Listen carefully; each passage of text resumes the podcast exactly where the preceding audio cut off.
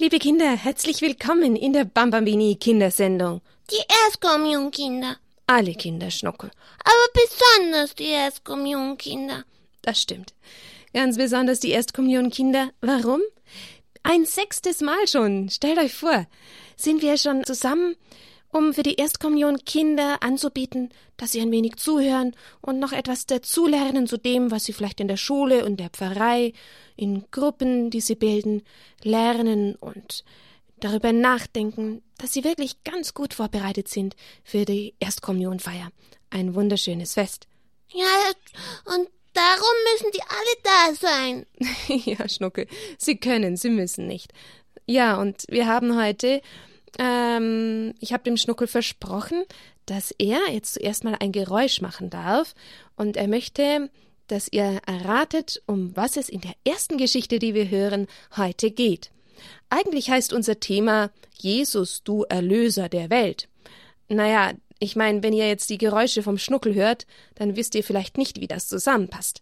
Aber das werdet ihr dann nach der Geschichte ganz sicher verstehen. Jetzt darf ich schon anfangen. Du darfst, Schnuckel. Also. Aufgepasst. Da fang an.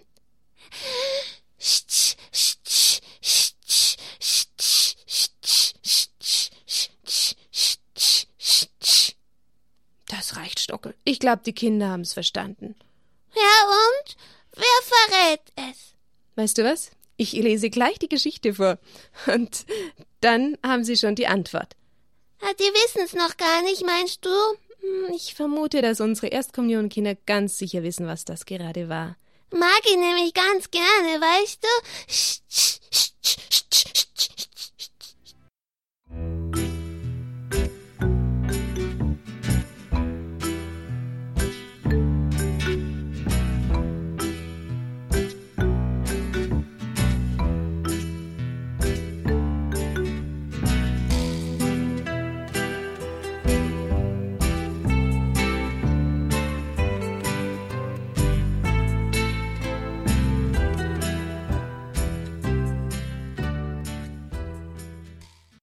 Der Bahnwärter Bub. Sie hatten schon sieben Tage in dem kleinen Bahnwärterhaus geweint und gelitten. Die Großmutter, die Mutter mit Alex und den Kleinen daheim. Nämlich, der Vater war im Gefängnis. Sieben Tage lang lag der Notar ohne Besinnung im Krankenhaus. Er war an dem Bahnübergang verunglückt, sein Wagen war zertrümmert worden, das Pferd überfahren. Nur der Kutscher war rechtzeitig abgesprungen, ihm war gar nichts geschehen. Vor der Polizei und vor Gericht aber sagte er Der Bahnwärter trägt die Schuld, er hat die Schranke nicht geschlossen. Der Kutscher lügt, die Schranke war geschlossen, sagte der Bahnwärter. So sagte auch seine Frau, so sagte auch der Knabe Alex. Doch das Gericht glaubte ihnen nicht, und der Bahnwärter musste weiter im Gefängnis bleiben. Wir müssen beten, sagte die Großmutter. Sie nahm den braunen Rosenkranz und gab ihn nicht aus den Händen. Die Mutter war still bei ihrer Arbeit, aber man sah es ihr an, sie betete auch immerfort. Da nahm auch Alex den Rosenkranz. Bisher hatte er ihn noch nie allein gebetet. Nun aber flehte er immer wieder Heilige Maria, bitte für uns jetzt, jetzt. Vor ihm stand die Angst Jesu im Ölgarten.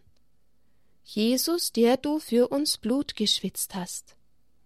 Sieh, lieber Heiland, der Vater ist auch gefangen. Er ist auch wie du traurig, bis in den Tod. Er ist auch unschuldig angeklagt, ganz unschuldig. Es war bereits der siebte Tag, da Alex so betete. Da geschah etwas. Endlich kam der Notar wieder zur Besinnung. Der Arzt saß gerade an seinem Bett im Krankenhaus. Da hob der Verunglückte die Hand. Er begann mit dem Arzt stockend und mühsam zu sprechen. Er sprach von dem Unglück. Am ärgsten traf es den Kutscher, sagte der Arzt. Er hat Wagen und Pferd verloren, ist jetzt bettelarm. Wegjagen, stammelte darauf der Kranke. Fortjagen. Ist alles schuld, war betrunken. Gegen meinen Befehl. Die Schranke geöffnet. Müde sank der Notar wieder in Ohnmacht. Die Krankenschwestern eilten herbei und halfen ihm, der Arzt aber eilte zur Polizei und zum Richter. Er schickte auch Nachricht in das Bahnwärterhaus. Euer Vater ist unschuldig, der Notar hat es selber bezeugt. Gott hat geholfen, sagte die Mutter zur Großmutter und zu den Kindern. Morgen holen wir den Vater nach Hause. Und zu Alex sagte sie Schau, die Mutter Gottes hat den Rosenkranz der Schmerzen ihrem Sohn zu Füßen gelegt. Und nun wollen wir ihr den Rosenkranz der Freude schenken.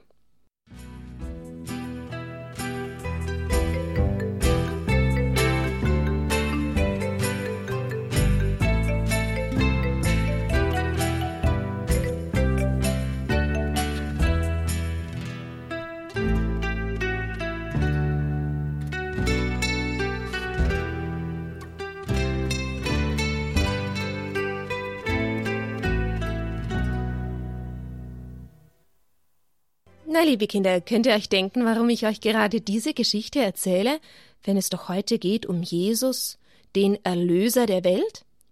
Wenn ihr gut aufgepasst habt, dann kam es in der Mitte der Geschichte auch schon mal vor. Was hat denn der Junge gesagt, der Alex? In seinem Beten. Er hat gesagt, Jesus, der du für uns Blut geschwitzt hast und der du auch unschuldig angeklagt warst. Sieh, der Vater ist auch gefangen, er ist auch unschuldig angeklagt. Ihr wisst ja, Jesus hatte überhaupt keine Sünde, keine Schuld. Er ist ja Gott, ganz rein und heilig. Und er hat die Schuld auf sich genommen.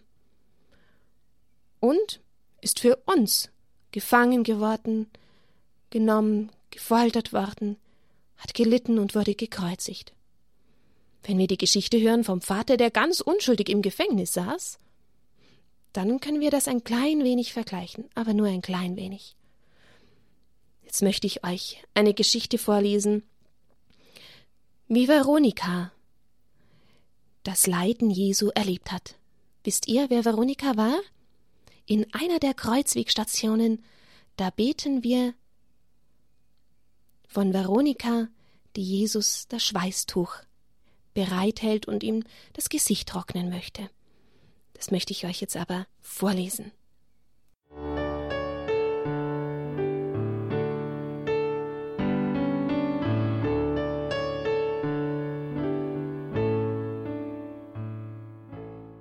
Eine stille, fromme Frau stand auf dem Dach ihres Hauses.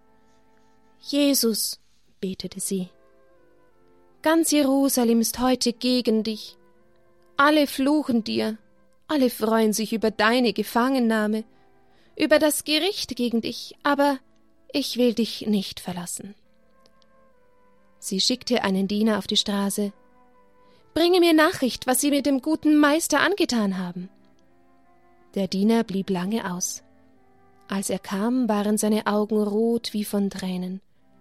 Er stammelte Sie haben ihn auf den Tod gegeißelt, sie haben ihm eine Dornenkrone auf das Haupt gedrückt, sie haben ihm ein Kreuz gezimmert.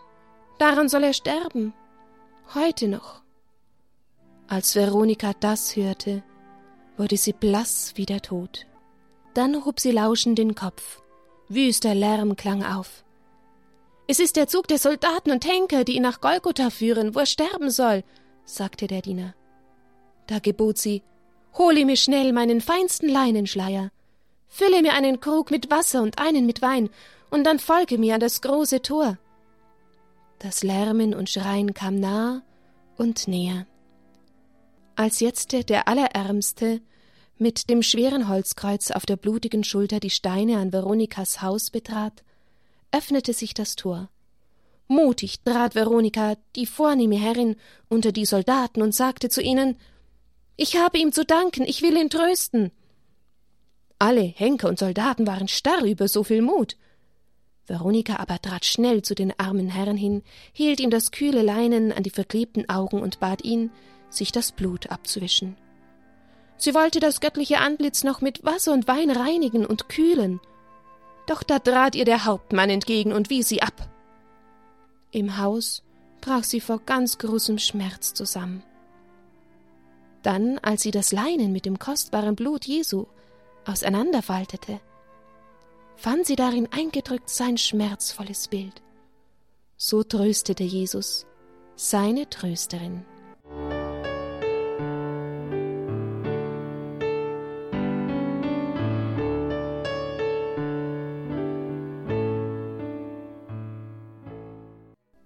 Der letzten Ecke des Kreuzweges warteten viele Frauen auf den Zug.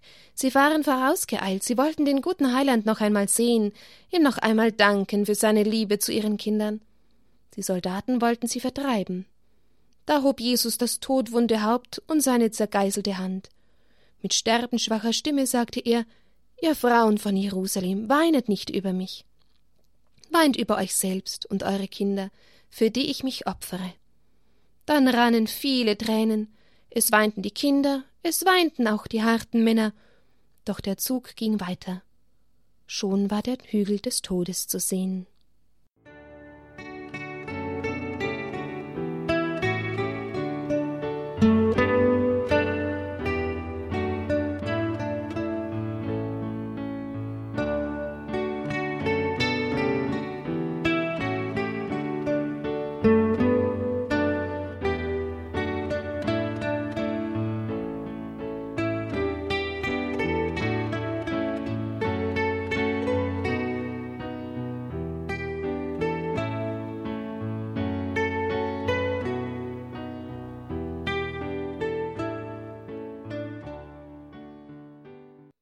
Ja, liebe Kinder, das ist das Opfer Jesu für die Welt, für dich, für mich, für jeden. Was heißt das eigentlich Opfer? Zum Beispiel, wenn die Mutter das Kind pflegt, das sehr krank ist, dann opfert sie ihm alle Kraft und Ruhe. Oder stellt euch vor, das sind ein paar Jungen und sie werfen den Fußball in eine Scheibe, und dann müssen sie ihr Taschengeld opfern, um den Schaden wieder gut zu machen. Oder Viele Soldaten haben ihr Leben auch geopfert im Kampf für das Vaterland. Dann kennt ihr vielleicht die Geschichte im Alten Testament von Kain und Abel. Früher war es so, zur Verehrung Gottes hat Abel oder auch andere Menschen dem höchsten Herrn geopfert. Ein Tier geopfert, das liebste und das schönste Tier. Oder wenn zum Beispiel ein Mann des Weges kommt und er sieht, dass ein Kind in das Wasser gefallen ist, in den Fluss oder in den See, und er springt rein und rettet das Kind, aber er schafft es selber nicht mehr herauszukommen, dann sagt man auch, da hat er für dieses Kind sein Leben geopfert, geschenkt, hergegeben. Alle Opfer, die vor Christus waren, zum Beispiel von Kain, von Abel, von Melchisedek im Alten Testament, von Abraham, das waren ja Flehrufe zum Himmel um Erbarmen. Aber erst das Opfer Jesu hat uns allen wieder den Himmel geöffnet. Das Opfer Jesu, das ist unendlich groß. Eigentlich kann man es gar nicht vergleichen mit all den kleinen Opfern, die wir bringen. Es überragt alle anderen Opfer, weil er ja Gott war, ganz sündenlos und rein. Aber auch unsere kleinen Opfer haben einen großen Wert durch Jesus, durch sein Opfer am Kreuz.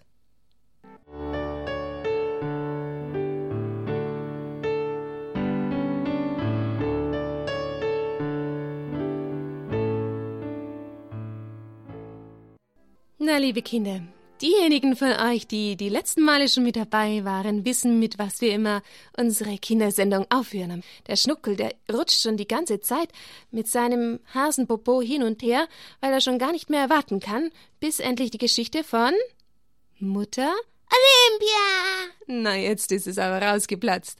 Von Mutter Olympia Jacinta und Francisco kommt. Irgendwie scheint mir, hat der Schnuckel Freundschaft geschlossen mit den zwei Kindern. Und heute geht es in der Geschichte von Mutter Olympia und Jacinta um die heilige Kette. Ich weiß, was das ist. Was, du weißt das schon? Ja?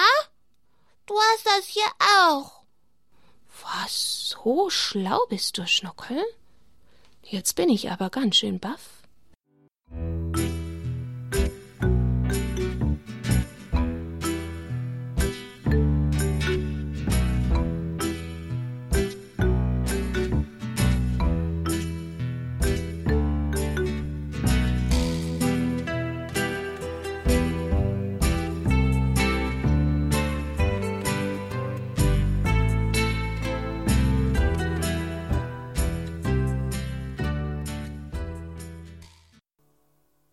Mutter Olympias Stube hing ein schönes Kreuz, daneben ein Rosenkranz. Schon als ganz kleines Kind verlangte Jacinta nach dieser Kette, den Rosenkranz. Sie wollte damit spielen. Als sie eben drei Jahre alt war, sagte sie Ich will auch beten. Mutter Olympia lächelte. Na, du Kleines. Aber das Mädchen bettelte. Beten, liebe Mutti, beten. Da legte die Frau ihr den Rosenkranz in die kleine Patschhand und sagte Nimm dein Bänkchen, setz dich nahe zum Kreuz und dann schau zum Heiland hinauf und sag bei jeder Perle ganz langsam Jesus. Einfach zu jeder Perle Jesus. Jacinta war zufrieden. Wenn sie genug gespielt hatte, holte die kleine Fußbank und betete. Was machst du da? fragte Francesco. Ich bete den Rosenkranz, lachte sie fröhlich. Komm! Als Jacinta vier Jahre alt war, merkte sie, dass Vater und Mutter und die großen Kinder ja viel mehr beteten am Rosenkranz. Das wollte sie auch lernen. Mutter, fragte sie, Lucia hat mir gesagt, es gibt drei Rosenkränze. Einen von Krippe, einen vom Kreuz und einen vom Himmel. Ist das wahr? Na, heute nach dem Abendbrot werde ich es dir erzählen, antwortete die Mutter. Bis dahin aber musst du warten. Jacinta wartete geduldig auf den Feierabend. Als dann die Mutter da saß mit dem Nähzeug in der Hand, bat sie Aber zuerst den Rosenkranz vom Kreuz. Am nächsten Tag hatte Jacinta viel zu lernen. Sie stand wohl dreimal unter dem Kreuz in der Stube und versuchte das Gebet der Großen. Francesco, gib acht, wir lernen es jetzt ganz richtig, rief sie. Da nahm sie den Rosenkranz und sprach an den Seenperlen jedes Mal Jesus, der für uns Blut geschwitzt hat. Amen. Nun hat der Rosenkranz doch fünf Stücke. Die Mutter hatte gesagt, es wären fünf Gesetze. Beim zweiten Gesetz betete sie Jesus, der für uns gegeißelt worden ist. Amen. Weiter kamen die Kinder vorerst nicht, aber nach ein paar Wochen konnten sie den ganzen Rosenkranz von Jesu Leiden beten, den schmerzhaften Rosenkranz. Sie waren darüber sehr froh und machten es Lucia vor. Jeden Abend hörten Mutter Olympia und Vater Marto, wie die beiden Kinder den Rosenkranz beteten. Sie konnten jetzt auch die letzten Gesetze. Jesus, der für uns mit Dornen gekrönt worden ist. Amen. Jesus, der für uns das schwere Kreuz getragen hat. Amen. Jesus, der für uns gekreuzigt worden ist.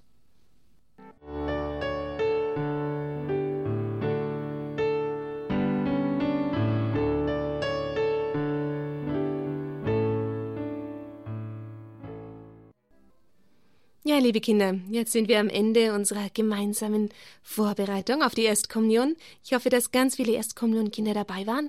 Ich darf auch dabei sein. Du darfst auch dabei sein, klar, Schnuckel. Und jetzt, dass wir am Schluss nicht vergessen, unsere Vorsätze. Wie waren das das letzte Mal?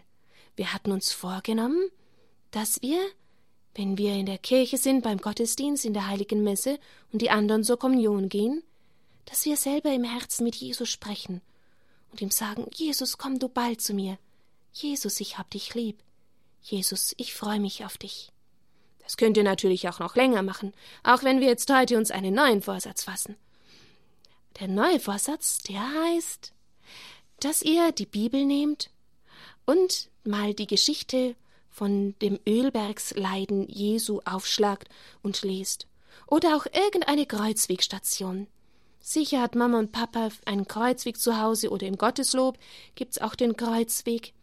Lasst euch mal ein bisschen helfen. Wir haben ja gar nicht mehr so weit bis zum Palmsonntag, wo wir die ganze Leidensgeschichte Jesu hören. Wir wollen uns schon ein wenig darauf vorbereiten. Und am Karfreitag wollen wir gemeinsam auch beten zu Jesus verschiedene Kreuzwegstationen. Also wie Kinder, die schon ganz gut lesen können, und die Erstkommunionkinder können ja schon gut lesen, die können sich mal notieren, dass ihr im Lukas-Evangelium nachschaut, im 22. Kapitel, 39. Vers, da steht die Geschichte, wo Jesus am Ölberg Blut geschwitzt hat, in seiner großen Angst und Not. Da könnt ihr mal anfangen. Wer mag, kann natürlich auch weiterlesen. Aber fangt vielleicht mal da an.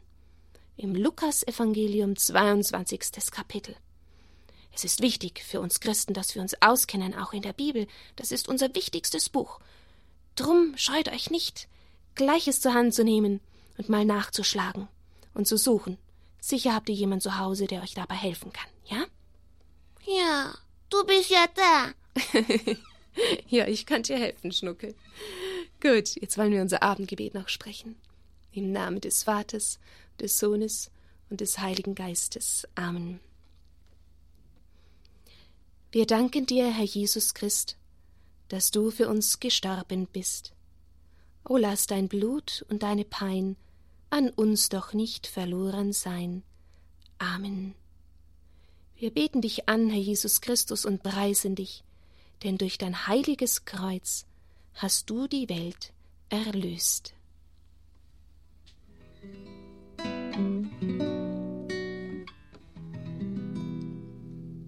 Bleib Jesu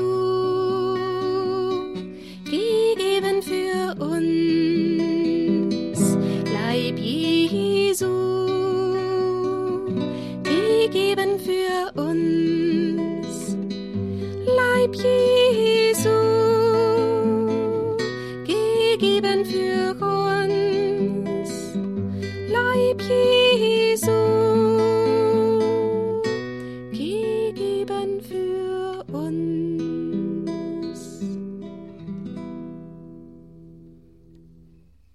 segne uns Gott, der Vater, der Sohn und der Heilige Geist. Amen. Amen. Kann ich auch schon. Klar kannst du das.